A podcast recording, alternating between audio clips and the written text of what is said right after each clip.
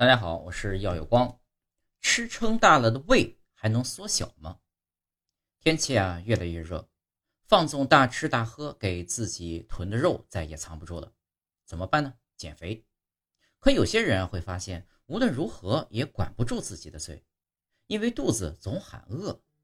这是因为啊，长期的过度进食和不健康的饮食习惯，早已让我们的胃部容积扩大了。幸运的是。还可以通过一些简单的措施，把撑大的胃缩小，从而减少不适和肥胖的风险。研究表明，胃容积扩大可能与慢性疾病的发病风险增加有关。胃容积与肥胖之间的关系已经得到了广泛研究。研究表明，肥胖者的胃容积比正常体重的人要更大。此外呢，一些研究还表明，胃容积扩大可能会导致肥胖的发生。一项研究发现，肥胖者的胃容积比非肥胖者的胃容积大约要高出百分之三十。此外，该研究还发现，通过限制饮食和减少进食量，可以减小胃容积，并降低肥胖的风险。胃容积扩大可能还会增加代谢综合症和糖尿病的风险。研究发现，胃容积扩大是代谢综合症和糖尿病的独立危险因素。该研究还发现，通过限制饮食和减少进食量，可以减小胃容积，并降低代谢综合症和糖尿病的风险。要想缩胃，就得科学饮食。首先呢，我们可以通过控制饮食量来缩小胃的容积。减少进食量是缩小胃容积的最有效方法之一。可以通过减少餐次的大小。或者是增加餐次的次数来控制饮食量，比如说，可以将三餐改为午餐，每一餐呢减少一些食物的摄入量。此外呢，避免一次性大量进食，可以尽可能的让胃保持在正常容积范围内。建议在进食的时候呢，慢慢咀嚼食物，让食物充分混合唾液，这样可以减少食物的体积，使胃容积减小。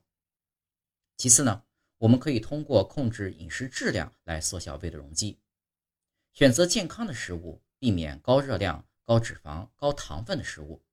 这些食物容易引起胃扩张和肥胖。建议选择富含膳食纤维的食物，比如说水果、蔬菜、全麦面包等等。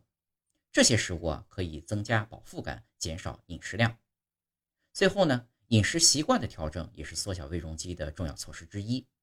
少吃夜宵，不吃过于油腻的食物，避免过度饮酒等不良饮食习惯。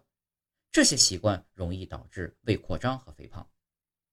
除此以外，增加运动量，尤其是规律性运动，也可以帮助缩小撑大的胃。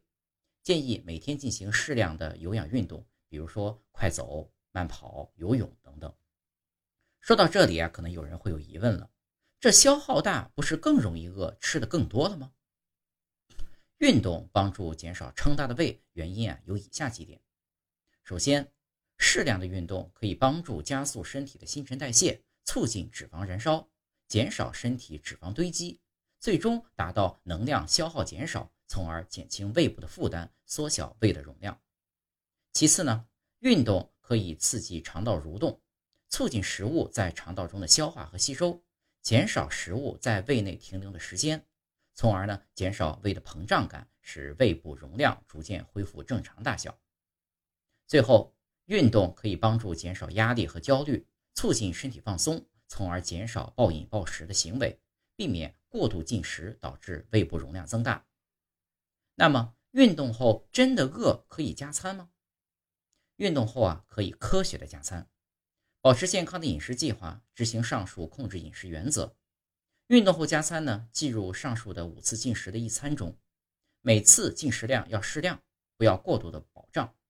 而且呢，进食的时候尽量慢咀嚼，充分咀嚼食物，让胃部有足够的时间来消化食物。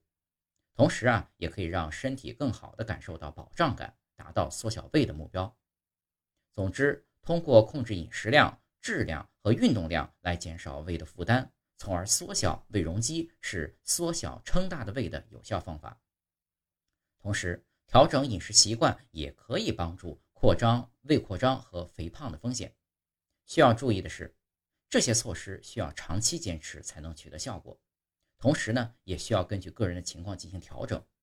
如果有需要，建议咨询医生或者是营养师的建议。